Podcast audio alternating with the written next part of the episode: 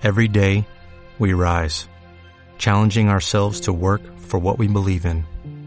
At U.S. Border Patrol, protecting our borders is more than a job, it's a calling. Agents answer the call, working together to keep our country and communities safe. If you're ready for a new mission, join U.S. Border Patrol and go beyond. Learn more at cbp.gov/careers.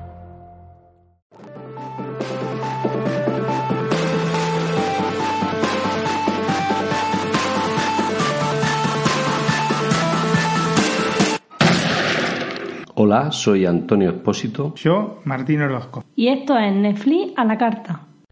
Hola, ¿qué tal, Martín? ¿Qué tal, Antonio? ¿Cómo estás? Bueno, bien, pues eh, viernes, eh, llega el fin de semana. Este coincide que tengo un turno medianamente bueno, o sea, trabajo el sábado, pero en turno de mañana, o sea que contento. Bueno, me alegra, me alegra. Yo sé que vos te... Si los horarios que haces son, para mí serían imposibles. Yo ya llego, paso de la medianoche y ya los ojos se me cierran solos. Es imposible para mí eh, mantenerme despierto después de esa hora. Así que es un, digamos, el turno nocturno seguramente no te lo envidio. Sí, sí, es cierto. Hay mucha gente que opina eso. Luego, algunos de los que empiezan comentan eso, que cree que va a ser más, más duro trabajar de noche y es cosa de acostumbrarse, ¿no? Evidentemente, tienes que cambiar un poco los hábitos de dormir y de comer, almorzar, pero bueno, más o menos es acostumbrarse. Es una vez que entras en ritmo, imagino, pero ya la veo muy difícil, muy difícil. Más, más que trabajar de noche, es más duro trabajar los fines de semana, el domingo y el sábado, eso es más duro. Pero bueno, también se sobrelleva y más en esta, en esta época en la que el, el trabajo escasea, por lo menos aquí en España, no está como para, para quejarnos de eso, ¿no? No, sí, acá tampoco este, estamos en un periodo rosa, digamos. Así que sí, hay que conservar los trabajos. Eso es así. Bueno, Martín, pues hoy, cuando salga el podcast será 14 de enero. Eh, hoy estamos grabando el día 13 de viernes. Y hoy, pues, llega un gran estreno a Netflix, en, que será uno de los más sonados en este 2017. Y es una, una serie en concreto que es eh, una serie de catastróficas desdichas. Eh, ¿Viste la película, Martín? Sí, sí, vi la película hace unos años con Jim Carrey y me gustó. Y vi la, el tráiler de la, de la serie y también me gustó, así que pienso que es una serie que voy a seguir seguramente. Yo creo que también, aunque yo mm, no sé si he visto la película, me suena, pero mm, no estoy seguro. Vamos, sé que no, no es muy muy vieja, es a partir del 2005, por ahí cuando salió, ¿no? Sí, la película, bueno, sí, cerca del 2005 es de 2004, así que un poco antes, seguro. Mira, 22 de diciembre del 2004, así que seguramente uno la relaciona más con el 2005. Pero bueno, una película, como dice, que había que ver y seguramente pues la serie que nos trae Netflix para este 2017, pues evidentemente también hay que seguirla. Hay que decir que llega con la primera temporada compuesta de ocho episodios. La producción adapta la saga literaria que el escritor Daniel Harlen escribió entre 1999 y 2006, eh, que son 13 libros, de los cuales solo los cuatro primeros serán trasladados a la pantalla en la primera entrega. En fin, como decimos, pues se prevé uno de los grandes estrenos de Netflix en este 2017. Y para HBO también tenemos una buena noticia, ¿no, Martín? Bueno, sí, un poco en la línea de lo que estuvimos hablando en el episodio pasado sobre Carrie Fisher. Mm, resulta que increíblemente el año pasado, en 2016, HBO hizo un documental sobre Carrie Fisher y Debbie Reynolds. Un documental que presentaron en, en Cannes desde el año pasado y tenían previsto estrenarlo en marzo de, este año, pero con los, tristes acontecimientos del mes este pasado han decidido adelantar y gracias a la, a la globalización ya los tenemos, la tenemos disponible este, este documental eh, desde el 7 de enero. Y yo lo estuve viendo y realmente me gustó, así que para el que quiera interiorizarse un poco más sobre la relación entre eh, Carrie Fisher y Debbie Reynolds, eh, les recomiendo. El documental se llama Bright Lights, starring Carrie Fisher y Debbie Reynolds. Y es un documental propio de HBO y lo pueden encontrar en HBO España, en el streaming. Así que les recomiendo verla porque, especialmente si tienen una afinidad con este con Carrie Fisher y, y Debbie Reynolds, ¿no? Pues muy bien, Martín, pues habrá que verlo y disfrutar de o rememorar los años de la madre y la hija en el cine, ¿no? Sí, y aparte es un documental que está, digamos, filmado, eh, yo pienso que lo han filmado o a finales de, 2015 o a inicios de 2016, así que están, eh, digamos, en los últimos momentos eh, de, su vida prácticamente. Así que es, un poco, en algunos momentos te llenan los ojos de lágrimas, te digo la verdad. Porque aparte se ve que tiene una relación muy buena entre ellos. Y bueno, me gustó, me gustó realmente. Bueno, y a ti más, que ya sabemos que eres seguidor, seguidor de Star Wars, o sea que, te vamos a decir, ¿no? Bueno, ya. bueno, pues pasamos a, con estas dos noticias interesantes como decimos, una serie de catastróficas desdichas, el gran estreno que se espera de Netflix en este 2017. Y como ha dicho Martín, todo pinta que sí. Habrá que verla, la serie. Sí, el, trailer pinta muy bien, la verdad. Y pues el documental que... ¿Cómo se llamaba, Martín? Se llama Bright Lights, starring Carrie Fisher y Debbie Reynolds. Pues... Sería... Eh, luces brillantes, este, protagonizadas este, por Carrie Fisher y David Reynolds, una cosa así. O eh, grandes estrellas, ¿no? Como traducido al español o algo así, ¿no? Sí, sí, exactamente. Pues nada, pasamos a la serie. Martín, ¿comienzo yo con la de España o tú con la de Latinoamérica? Comenzar tranquilamente con la de España. Bueno, pues vamos a recomendar las series de España del 10 al 20 de enero. Por la primera está el Ministerio del Tiempo de 2015, temporada 2, que llega el 10 de enero. Luego llega la que hablamos, una serie de catastróficas desdichas, temporada 1, el 13 de enero, original de Netflix. The Investigator, a British Crime History, eh, una miniserie que llega el 13 de enero. Eh, Human Hair, temporada 1, el 18 de enero. Frantia, eh, temporada 1, el 20 de enero. Them temporada 1 a la temporada 3 el 20 de enero y estas dos últimas son originales de Netflix. Y esto es lo que tenemos en llegadas o entradas de series para España del día del 20 de enero. ¿Tú qué nos tienes, Martín? En Latinoamérica está eh, Contracted eh, el 10 de enero, Lucky Them el 10 de enero, Rustom el 10 de enero también, después el, el 13 de enero Clinical y el 20 de enero Take the Ten. ¿Y las películas en España, Antonio? Pues para España hemos cogido del 4 al 13 de enero, o sea que serán la última cuando se lance el podcast y tenemos Insidious, eh, capítulo 3 eh, de 2015, el 4 de enero, Simply Itches o Simply Actor de 2007, el 4 de enero, The Story in Years el de 2013 también, el 4 de enero. Black and Fauve, el 5 de enero de 2016, la película. A golpe de moneda, el 6 de enero. Bajo la sombra, el 7 de enero. Interestelar, también muy buena. Esta sí la has visto, ¿verdad, Martín? Sí, sí, sí, sí, sí, sí, excelente. Llega el 10 de enero. Magia a la luz de la luna, el 10 de enero. Y Clinical, el 3 de enero. Y esta es original de Netflix. Más que la luz de la luna es una de las últimas películas, creo que la penúltima de, de o la antepenúltima de Woody Allen. También habrá que verla entonces.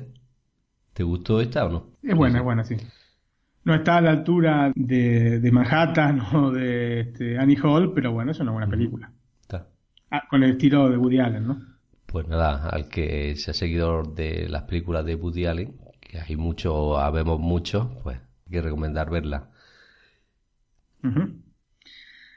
Bueno, y las películas para Latinoamérica del 2 al 13 de enero, eh, The Childhood of a Leader el 2 de enero, Project X del 2 de enero, The Stolen Years el 4 de enero, The Choice el 4 de enero, The Alamo el 4 de enero, Funny Girl es una, película clásica con eh, Barbara Streisand del, de 1968, Change Reaction de 1996, el 4 de enero, Night Runner de 2009, el 4 de enero, A Golpe de Monedas el 6 de enero, Clinical el 13 de enero, que es una película original de Netflix. Y Antonio, la serie recomendada de esta Bueno, pues yo he traído una conocida que es Luke Cakes. ¿Te suena, no, Martín? Sí, sí. Es una serie de Marvel y nos, nos cuenta la historia de Carl Lucas, un joven que ingresa en prisión de forma un poco dudosa y ah, cuando ingresa en prisión pues comienzan a hacer experimentos con él. En una de estas pruebas a las que le someten pues algo no sale muy bien. Y Carl desarrolla una fuerza tremenda y consigue una piel irrompible. Pues a partir de ese momento se le conoce como Luke Cage, dejando así su pasado atrás, consigue una nueva vida, nuevas metas, nada será igual. Y pues llegó la hora de salvar a Harlem y, ayudar a la gente que más lo necesita.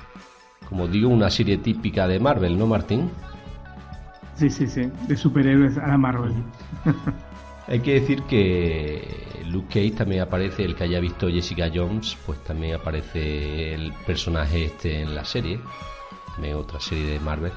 Tú tampoco me comentaste que tampoco la habías visto Jessica Jones, ¿no, Martín? Jessica Jones eh, también vi un par de capítulos y después no la, dejé. La, verdad que no me, no me atrapó. Es cierto que los, no sé, los tres, cuatro primeros son mm, más complicados de, de seguir la serie. Luego a partir del cuarto y el quinto como que te metes más en el papel y te gusta algo más. Sí, muchas veces pasa que quizás una serie la dejo, después la retomo unos meses después y, con un poco más de paciencia y la puedo ver entera. Y, eh, espero que sea el caso de, Muy bien. Pues los personajes para esta serie son Luke Kay, interpretado por Mike Coulter, absoluto protagonista de la serie y es un hombre peculiar que siempre llama la atención. Eh, Kunel Stoke, interpretado por Mahershala Ali, eh, es el dueño de Harlem, o al menos un candidato a ello, un tipo al que no le importa cometer cualquier delito para gobernar. No le importa matar a alguien o ir a cualquiera, solo quiere ser el rey de la ciudad.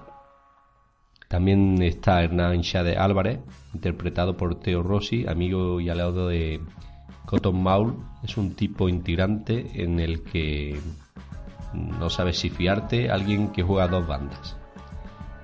Claire mm. Temple, eh, Rosario Dawson, alguien quien ya conocemos, al menos si habéis visto anteriores series de Marvel para Netflix. Bueno, y aquí ahí voy a destacar un poquito las diferencias con Daredevil y Jessica Jones. Eh, mucha, es cierto que mucha gente esperaba una serie como Daredevil o como Jessica Jones, pero es cierto que no, no, haga ilusiones en ello. Sí, sí que es verdad que hay ciertas similitudes, pero todas son series distintas y con su propio estilo. En el caso de Luke Cage podemos observar que es un ritmo más lento y de la introducción del personaje que no hay tanta acción ni intensidad en sus predecesoras, pero que tiene un encanto único y maravilloso y que sin duda enganchará a los espectadores. Bueno, por lo menos a los que le gusten las series de Marvel. Yo sé que a ti no te atraen mucho, ¿no, Martín? Sí, la verdad que no, no soy un gran fanático de las series de, Marvel porque en realidad son personajes que no son eh, grandes caras de cómics. O sea, el que sigue muchos cómicos seguramente los conocerá. Sobre todo, el, dicho, pero salvo, perdón. salvo Daredevil, eh, Jessica Jones y, Luke Cage no lo, no lo registraba, la verdad. sí. Sobre todo en, esta, en este lado del charco, en Estados Unidos seguramente todos sean muy conocidos. No, no, bueno, el que le gusta el cómic, más allá de que esté acá o allá, seguramente los conocerá. Pero no son, eh, digamos, son personajes al estilo, yo que sé, Spider-Man o, o Hulk o Thor, ¿se entiende? Sí, por, por decirlo así que son secundarios. Exactamente, son de una segunda, de un segundo nivel. Y bueno, lógicamente para quien no sigue de cerca, de muy cerca los cómics, eh, son desconocidos. Pensar que con determinados personajes sí. Yo soy más, este, me gustan más en realidad los cómics de, de DC Comics. Así que estoy más por el lado de, de Superman, de, Batman, que, que, los de Marvel. Y bueno, y aparte está, si, si bien no, este, me gusta, me gustan las películas de Marvel, me gustan, decididamente. Pero estos personajes no, muchos no los conozco y al empezar a ver, este, a ver la serie, si no me engancho enseguida, la prefiero dejarlas. Yo, por ejemplo, el personaje de Jessica Jones no la conocía hasta que vi la serie. Claro, yo tampoco. O sea, ni Jessica Jones ni este Luke Cage tampoco. Eh, que sí conocía desde antes era Daredevil, que aparte había una película de, los inicios de los años 2000 con Ben Affleck que hacía Daredevil, que bueno, tampoco era demasiado buena la película, pero bueno, el personaje lo conocía. Muy bien, Martín, y la tuya creo que nos dejaste la semana pasada esperándola, ¿no? Y esta pues nos la va a recomendar, ¿no? Bueno, la serie es Black Mirror,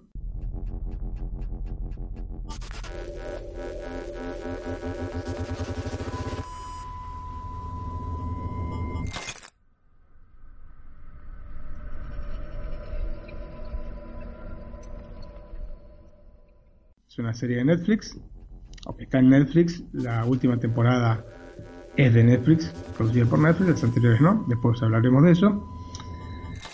En un formato de capítulos autoconclusivos, Black Mirror tiene un hilo conductor que abarca toda la obra.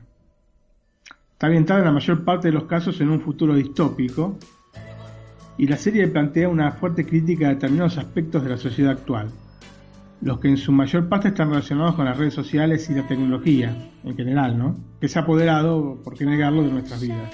Cierto. Nosotros que somos apasionados de tecnología lo sabemos. La verdad es una cosa que es real, ¿viste? Esto. Yo, es bastante yo la he visto porque mm, me la recomendaron verla que era muy buena y yo tuve el problema ese de que los vi eh, de la temporada 3, la 2 y la 1. Vamos, no pasa nada porque como dice los capítulos son independientes unos de otros y se puede ver así. Pero sí es cierto que empezando al revés, eh, como que te atrae un poquito más que de la forma que yo lo he visto. Y es cierto que no es una de mis preferidas. Tú me dijiste que a ti sí te encantó. Ah, me gustó, me gustó mucho la serie. Realmente tiene una visión pesimista sobre el rumbo que está tomando nuestra sociedad moderna. Lo más triste es que en líneas generales es difícil estar en desacuerdo con la propuesta. Eh, como te digo, la gente está demasiado pendiente de las redes sociales y de la tecnología y deja fuera otras cosas. Y lo dice una persona que ama la tecnología.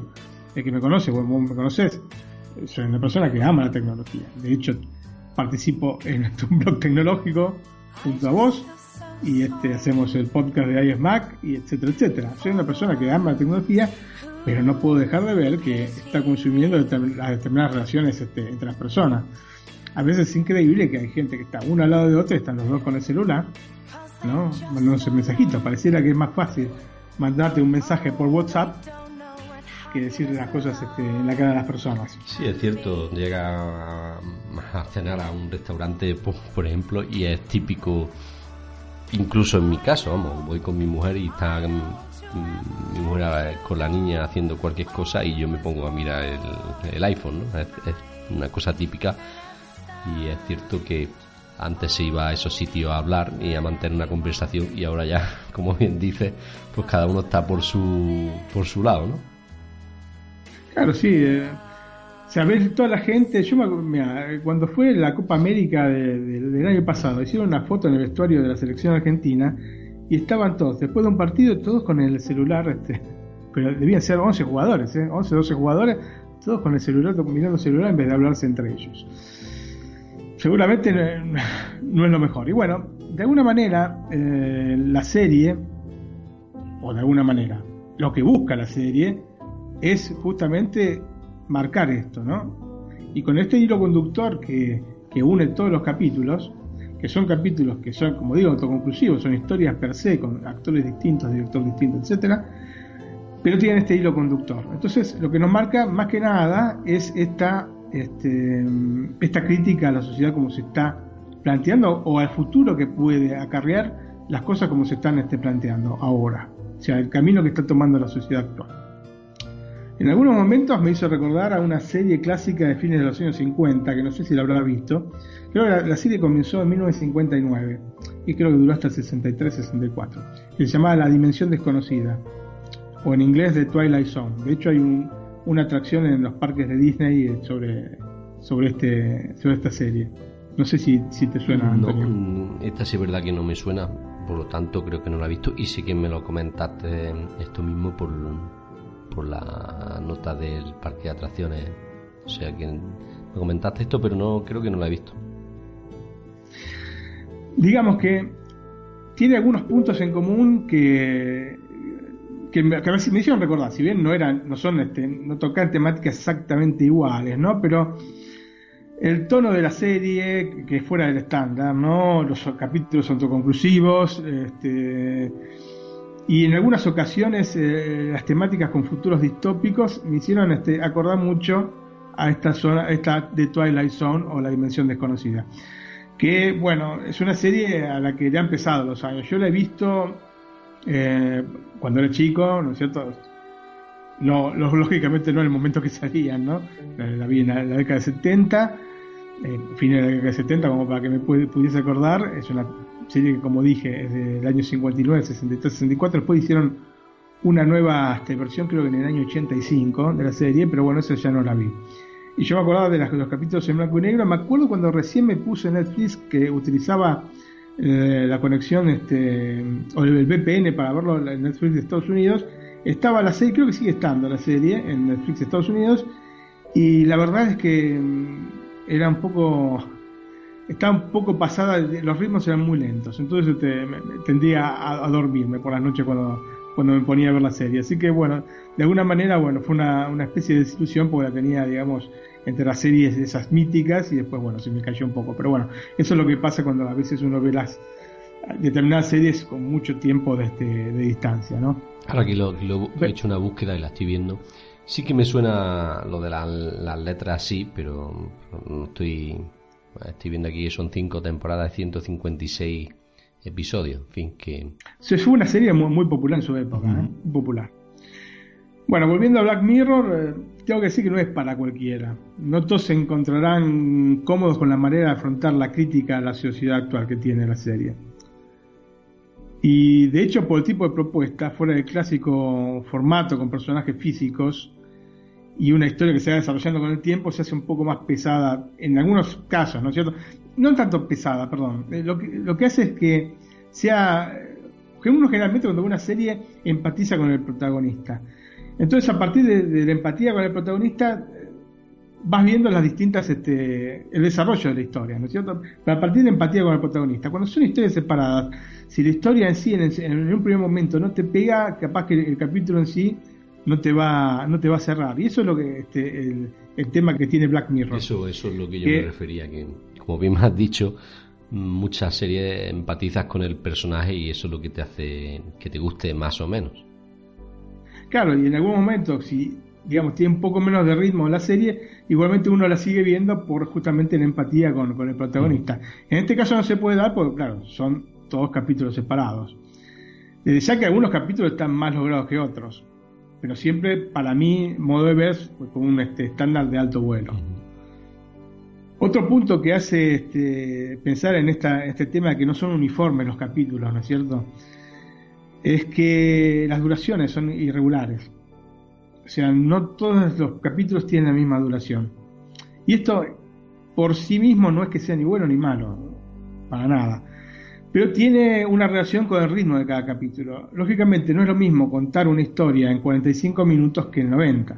O sea, desarrollarla cuando tenés 90 minutos para desarrollar la, historia que cuando tenés 45 es distinto. Entonces los ritmos son distintos y te puede costar. Te puede costar porque tiene distintos ritmos cada capítulo. Entonces si vos no te enganchás con cada ritmo de cada capítulo, puede ser que en algún punto digas, no, que no me gusta la serie y lo más este, normal del mundo. A mí personalmente este, me gustaron todos los capítulos, algunos más que otros.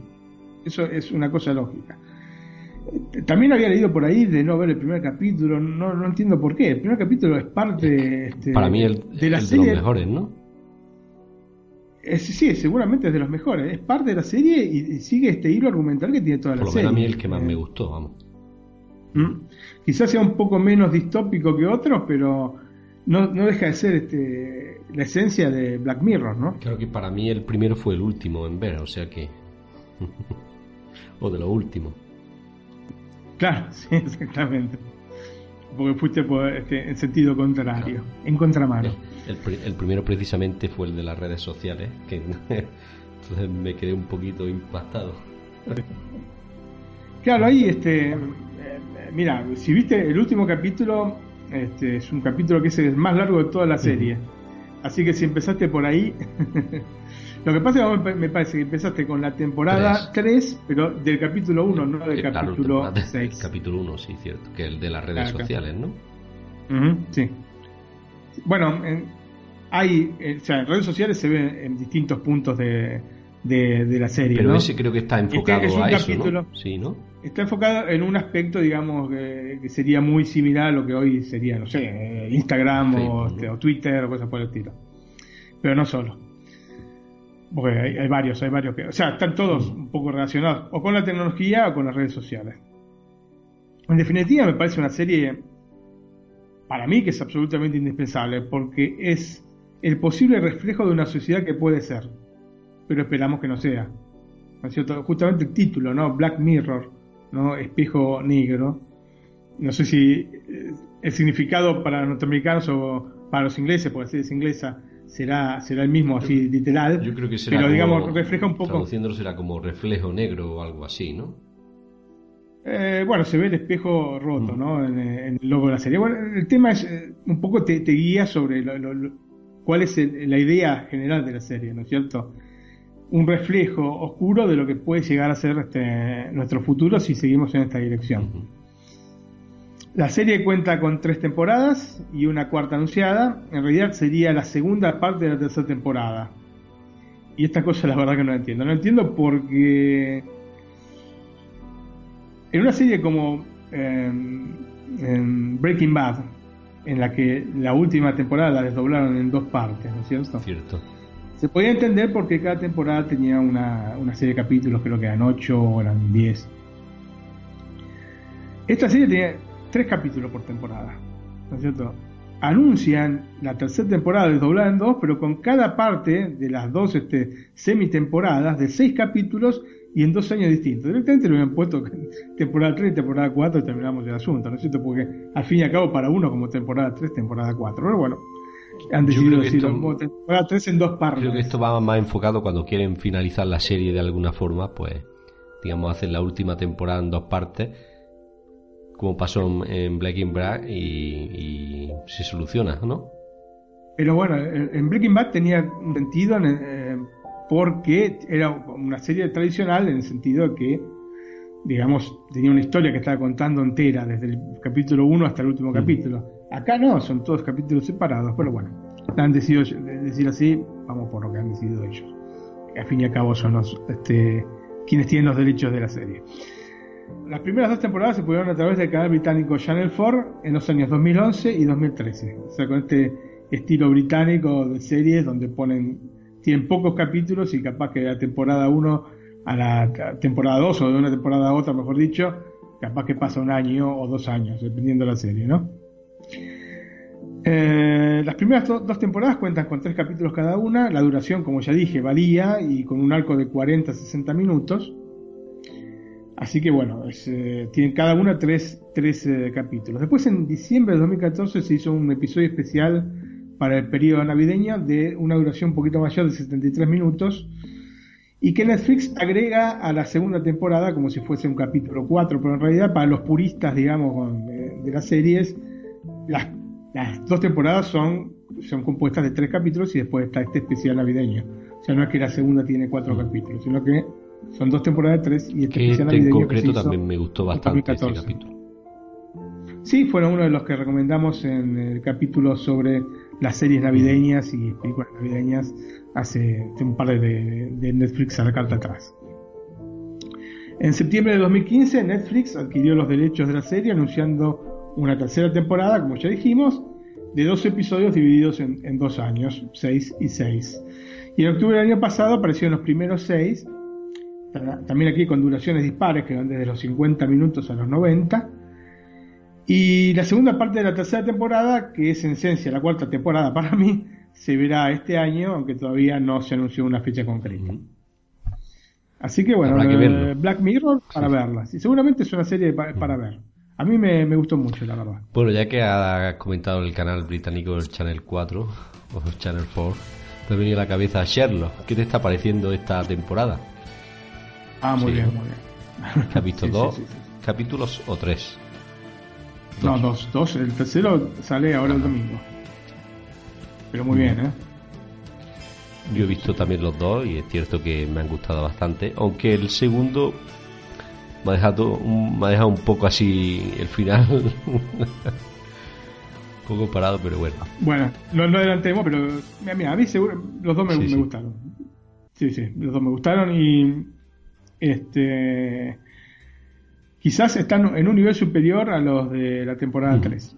Cierto, cierto, sí, sí. Así que este, así que estoy, estoy muy contento con Sherlock. Una lástima que aparentemente esta va a ser la última temporada. Creo que sí, por lo, que, que, se está viendo, todo pinta a ello.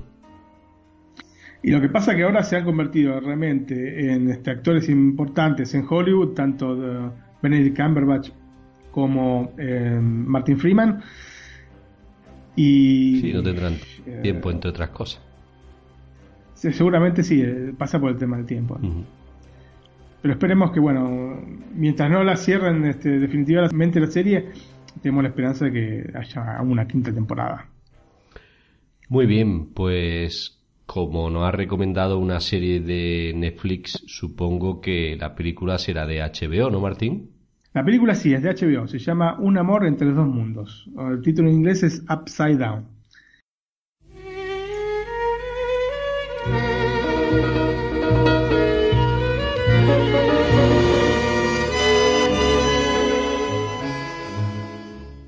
Es una película franco-canadiense con protagonistas actores británicos y norteamericanos y el director es un argentino, así que digamos una mezcla alucinante, ¿no?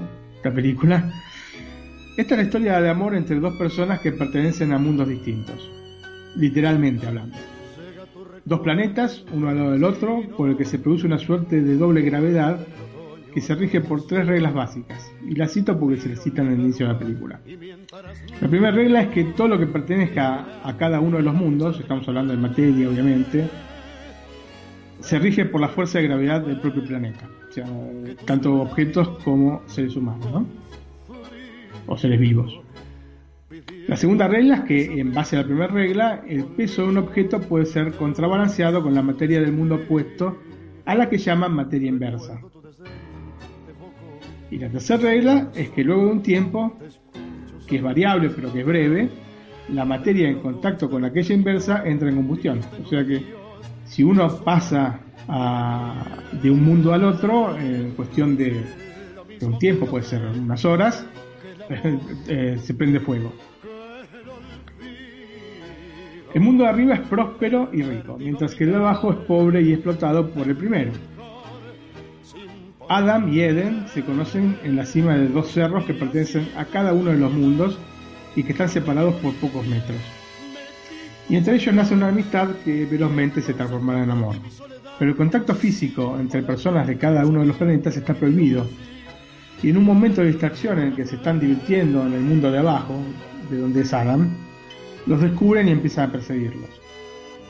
Apurados intentan regresar a, a Eden a su mundo, cosa que finalizará con un fuerte golpe en la cabeza de la joven.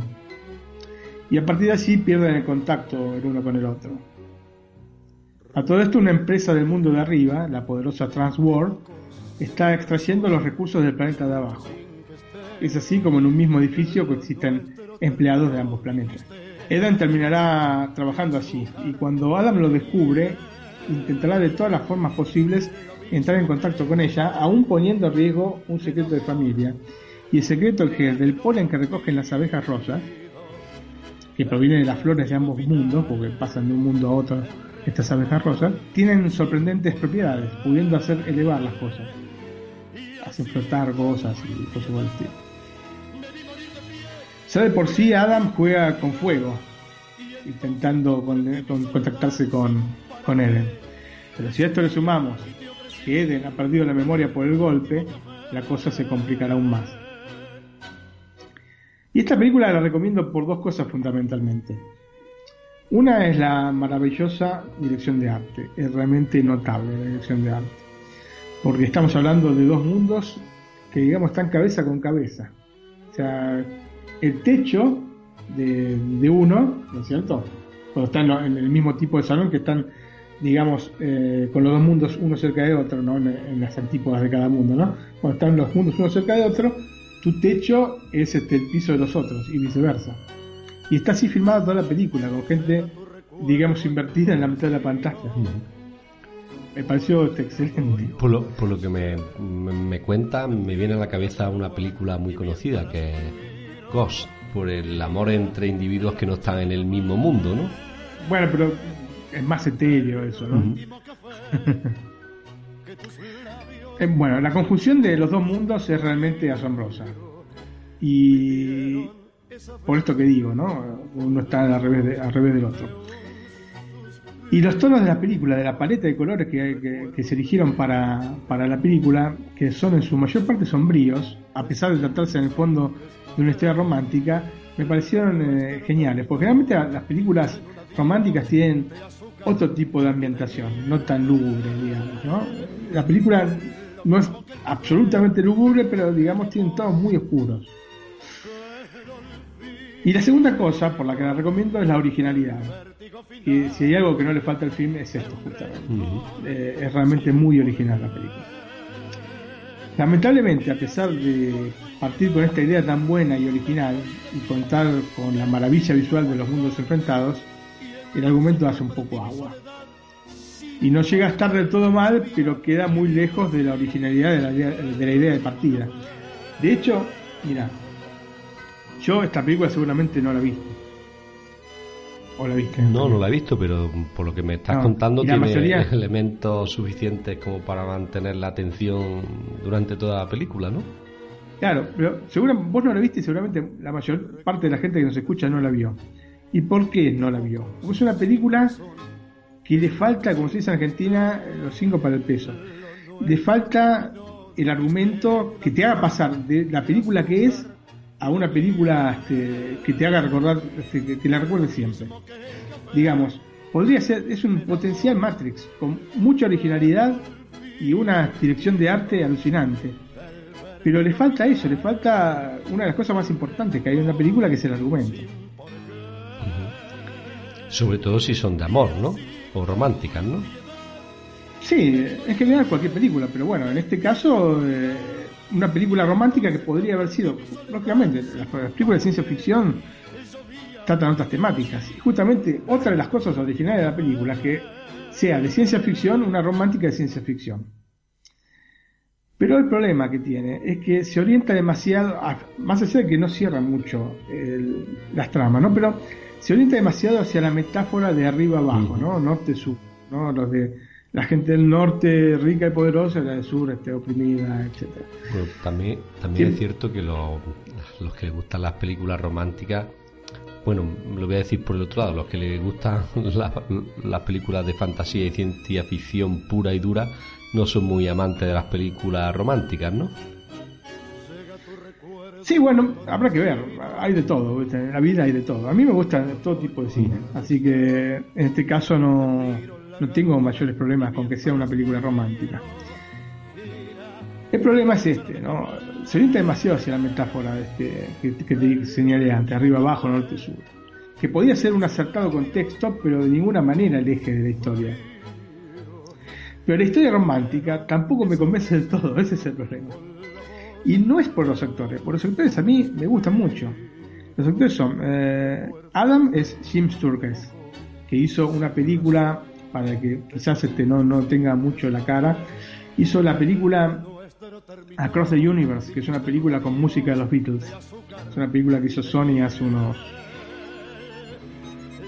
unos, unos varios años, 7, 8 años quizás, quizás un poco más, unos 12 años. Y ella es, este, Eden, es eh, Kirsten Dunst, que bueno, es una chica que conocemos por películas como Spider-Man, como películas, con películas como Jumanji, ¿no? Sí, sí, trabaja desde chica y la conocemos todos. Y me gusta aparte, me parece muy simpática y me parece una buena actriz. Hay algo, quizás un, un fi- filo, como se dice acá en Italia, un, hay una cosita que no termina de cerrar entre la química entre los dos protagonistas. ¿eh? Quizás no me siga cerrada del todo la relación. Pero, o sea, la química entre los actores, ¿no? Pero pasado esto no, no, es el, punto fundamental. El fundamental es que no termina la historia de, de, llamarme. por eso creo que si hubiese tenido una, una, trama este, mejor este, hecha, ¿no es cierto? Un, guion mejor hecho, estaría, digamos, sería una película que uno siempre se acordaría de ella. A fin de cuentas, la película desperdicia mucho de la originalidad en, lugares como... Como el ejemplo que yo te he puesto, ¿no? La de Ghost, ¿no? Claro, exactamente. Bueno, bueno Ghost, ni hablemos. Pero uno de los temas acá, por ejemplo, o sea, la película se plantea con toda esa originalidad y después este, la chica este, sufre amnesia. Dios mío.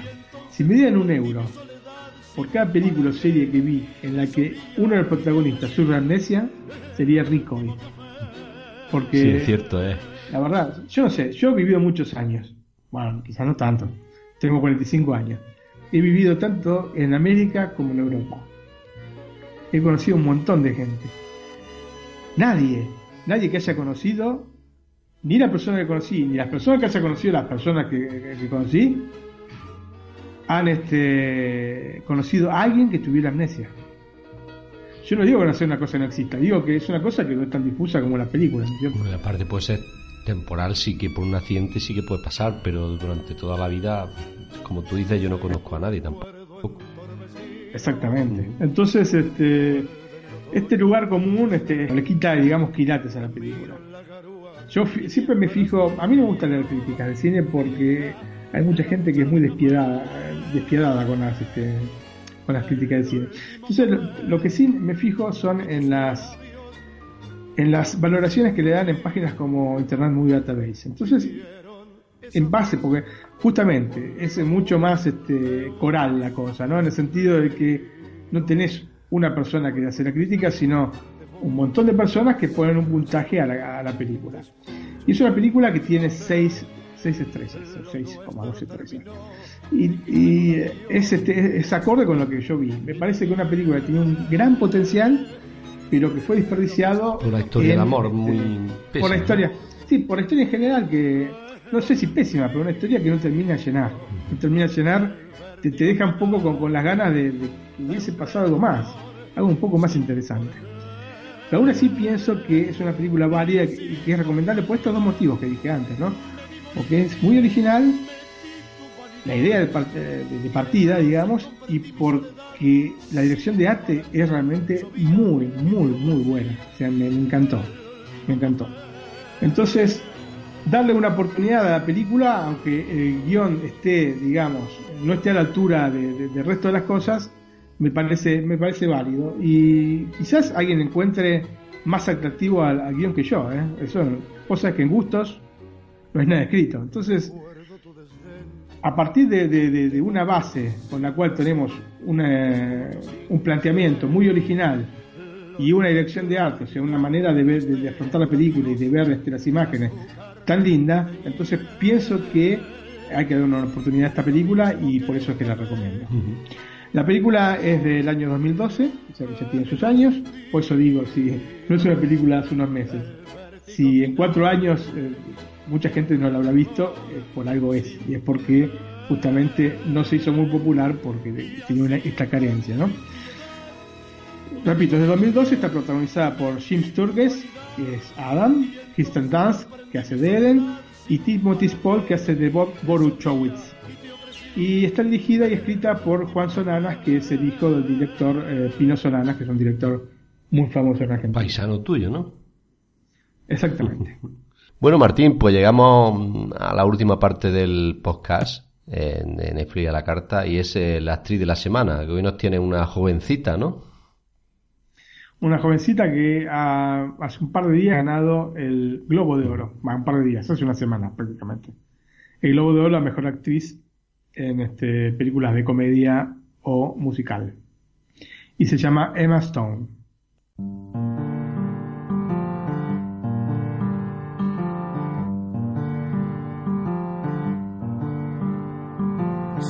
City of stars, are you shining just for